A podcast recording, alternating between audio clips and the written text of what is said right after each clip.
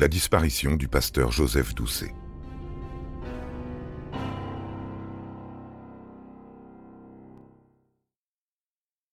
Après 15 jours de détention, Jean-Marc Dufour est remis en liberté, placé sous contrôle judiciaire. Délesté d'un poids, il décide de passer à la télévision. Le 26 octobre, un journaliste d'Antenne 2 lui demande en pleine rue Est-ce que ça fait partie des techniques d'investigation des renseignements généraux de frapper aux portes, de tirer dans les portes? Ça peut éventuellement faire partie de méthodes d'intimidation indirecte, afin d'amener quelqu'un à collaborer. Oui, répond-il calmement. Admise par la hiérarchie insiste le reporter. Bah écoutez, on ne peut pas dire qu'elles n'ont pas été admises, puisque la hiérarchie a été informée. Rebelote le 9 novembre, dans un numéro de l'émission Le droit de savoir sur TF1. Assis dans un beau fauteuil, cadré devant un échiquier, une cigarette aux lèvres, le visage impassible, Jean-Marc Dufour assume son excès de zèle lors de l'altercation au domicile de Pierre Didier. Constatant son absence par de multiples moyens, y compris celui de mettre un papier enflammé de manière à susciter une réaction au cas où il aurait été dans l'appartement, j'ai effectivement tiré un coup de feu à hauteur de la serrure, de biais, en étant persuadé qu'il était absent.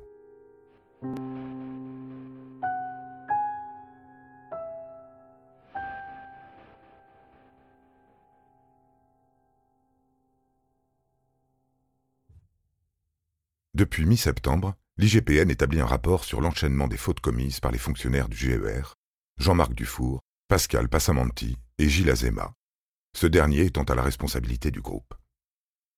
Le 8 novembre, une synthèse du dossier constitué résume les actes de la procédure de discipline et choisit de se concentrer uniquement sur les événements survenus chez Pierre Didier. Les fonctionnaires ont dérogé à plusieurs règles du Code de déontologie de la police nationale.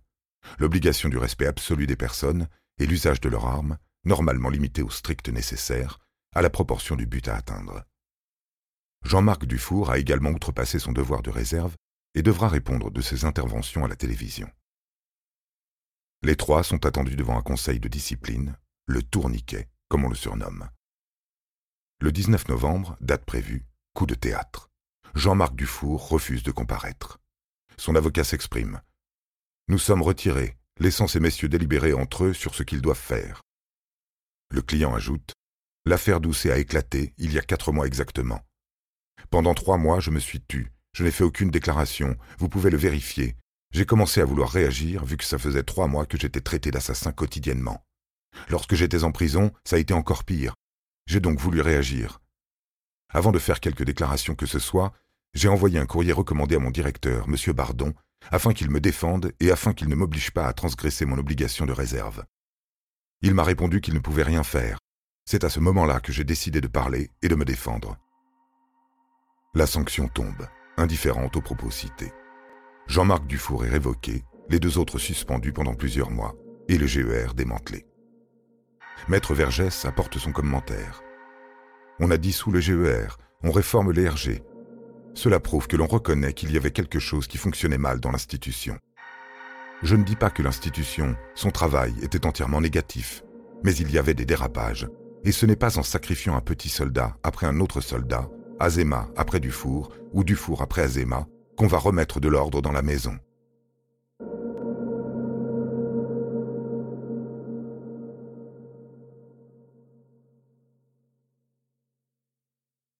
La suite se déroule en marge du dossier Doucet, trop maigre, incertain. On se contente des restes, de ce qui peut être instruit et jugé.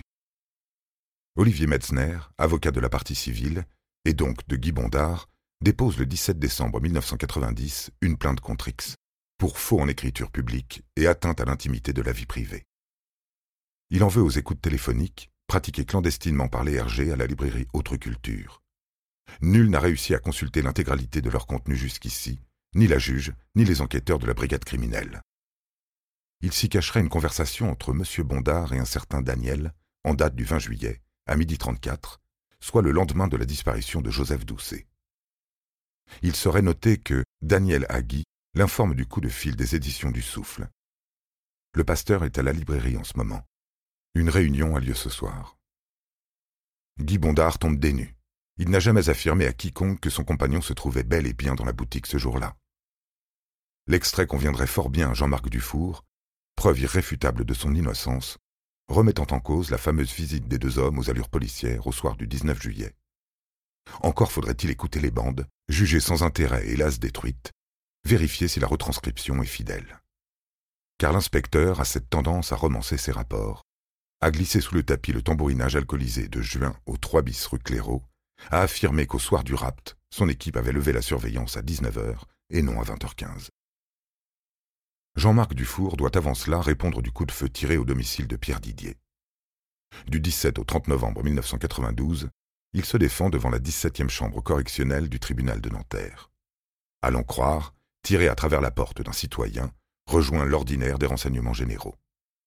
Réussir par tous les moyens, provoquer la peur, afin de transformer un dessinateur industriel en agent double, capable d'infiltrer un probable réseau de pédophilie, dont l'existence n'a jamais été établie, soit dit en passant.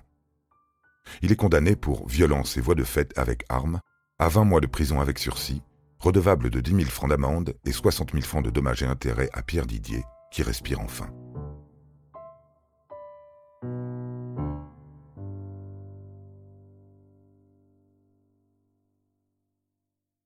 Ce n'est pas fini. Il reste la plainte contre X, déposée par la partie civile fin 90. L'instruction suit son cours, prend du temps. Petite parenthèse en 1995, durant laquelle Joseph Doucet ressurgit d'outre-tombe. Au cours d'une réunion électorale à Marseille, en faveur du candidat Édouard Balladur, Charles Pasqua, ministre de l'Intérieur, se dit déterminé à défendre les policiers contre les critiques dont ils sont l'objet. Les attaques, poursuit-il, venant de la gauche, émanent d'hommes qui ont soutenu un pouvoir qui a couvert des crimes et des assassinats. Enfin, il jette son pavé. Le pasteur Doucet a été enlevé par des inspecteurs de police des renseignements généraux. Il a disparu, tout cela a été couvert par le gouvernement socialiste. Il est rare que quelqu'un de si haut placé exprime publiquement l'hypothèse phare de la brigade criminelle dans cette affaire. Car oui, on repense aux conditions dans lesquelles le cadavre a été retrouvé dans les bois. Nu, à découvert, comme abandonné là, dans la précipitation. On repense aussi aux techniques de recrutement de l'inspecteur Dufour, qui n'y va pas de main morte. Mais la plaie de cette affaire réside inlassablement dans le manque de preuves, d'indices notables, qui empêchent d'inquiéter quiconque. Quand Jacques Chirac accède à l'Élysée, Charles Pasqua conserve sa place à l'intérieur et ne sera jamais auditionné. Le dernier volet se joue au début de l'année 98, de retour au tribunal correctionnel de Paris. Trois prévenus y sont attendus. On retrouve Jean-Marc Dufour, poursuivi pour ses faux rapports antidatés, peinant à fournir une explication valable. On rencontre aussi Claude Bardon, patron des RG, instigateur des écoutes administratives à l'encontre de la librairie, interdite par la loi, par l'article 368 du Code pénal, condamnant quiconque aura volontairement porté atteinte à l'intimité de la vie privée d'autrui en écoutant, en enregistrant ou en transmettant au moyen d'un appareil quelconque des paroles prononcées dans un lieu privé par une personne sans le consentement de celle-ci. Si M. Bardon reconnaît avoir agi en toute illégalité, il se dédouane en quelque sorte. Ajoute que ces écoutes faisaient au préalable l'objet de demandes adressées au préfet, au ministère de l'Intérieur, au Premier ministre lui-même. Interdites mais tolérées par l'exécutif. Justement, Pierre Verbrugge, ancien préfet de police de Paris, n'est autre que le troisième homme sur le banc. L'accusation lui reproche d'avoir refusé de nommer l'opérateur chargé de l'écoute de la librairie Autre Culture. Je ne voulais pas que son nom apparaisse sur la place publique, réplique-t-il, car il travaille dans la lutte antiterroriste. Résultat des courses, le 24 février 1998, Pierre Verbrugge et Claude Bardon sont relaxés. Jean-Marc Dufour est condamné à huit mois d'emprisonnement avec sursis et 20 000 francs d'amende.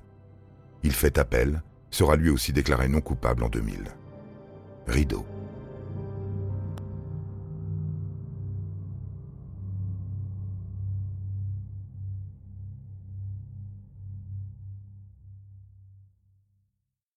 Quant à Joseph Doucet, près de 33 ans plus tard, les circonstances de sa disparition demeurent un mystère.